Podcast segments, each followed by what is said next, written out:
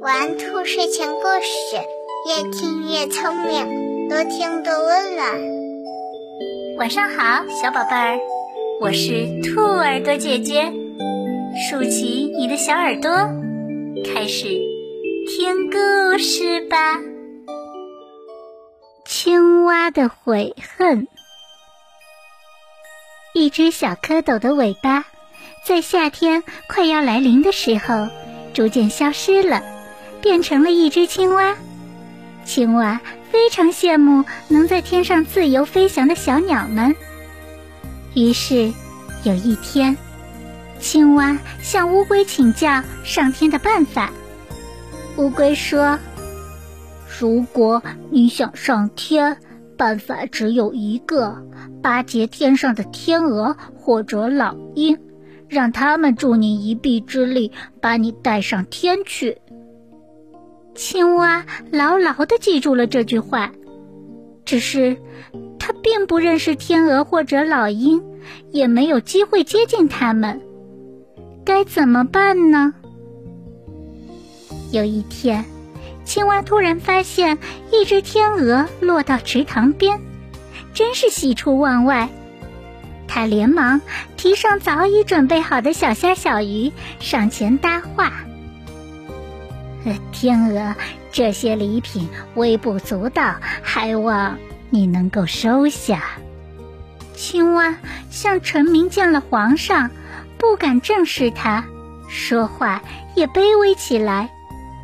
天鹅大受感动，难得你这片孝心，自打我受伤以来。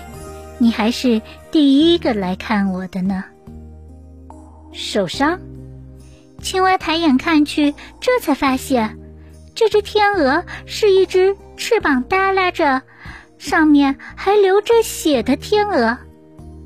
看样子，想再飞起来只是妄想了。哼，他马上变了脸，看望你，孝敬你。我图个啥呀？说完，他带上小鱼小虾，三蹦两跳的不见了。青蛙回去后越想越窝囊。第二天一早，他又来到天鹅跟前，打算奚落他几句，以泄心头之气。哪料还未开口，只见天鹅展开翅膀，腾空飞去了。青蛙大吃一惊，后悔莫及，不住的埋怨自己：“我真糊涂，我真糊涂，怎么没想到他还有再上青云的这一天呢？”所以，在生活中啊，我们要温和友善的对待别人，即使对方正身处困境之中。我们也不能鄙视别人。如果我们有能力去帮忙，就尽量的去帮忙；如果帮不上忙，也不能恶语相向。因为每个人都有遇到困难的时候。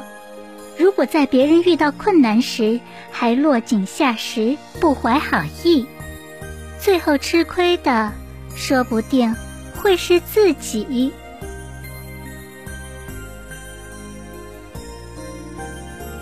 宝贝们，如果你喜欢今天的故事，记得帮兔耳朵姐姐订阅、分享、打 call 哟！加入兔耳朵电台 Q 群幺七七二三六九二七，海量电子有声绘本免费听。睡觉时间到了，明晚九点，兔耳朵姐姐还在这里等你哟。晚安。